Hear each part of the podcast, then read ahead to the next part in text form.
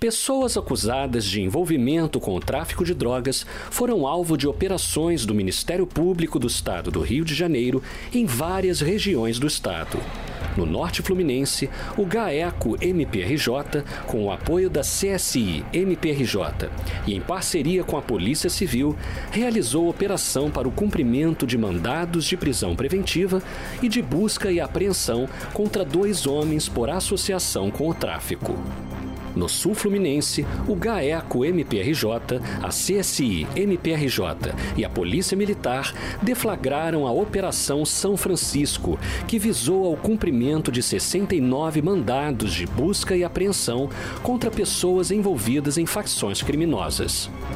Em Maricá, operação do GAECO MPRJ e da Polícia Civil visou ao cumprimento de 20 mandados de prisão temporária e 49 de busca e apreensão contra três quadrilhas de narcomilícia.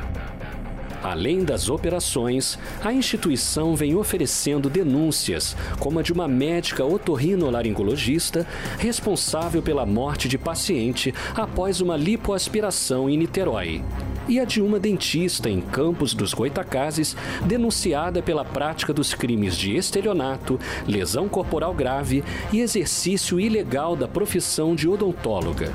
Foram denunciados também dois policiais militares pelo crime de homicídio qualificado contra dois jovens em Belfor Roxo.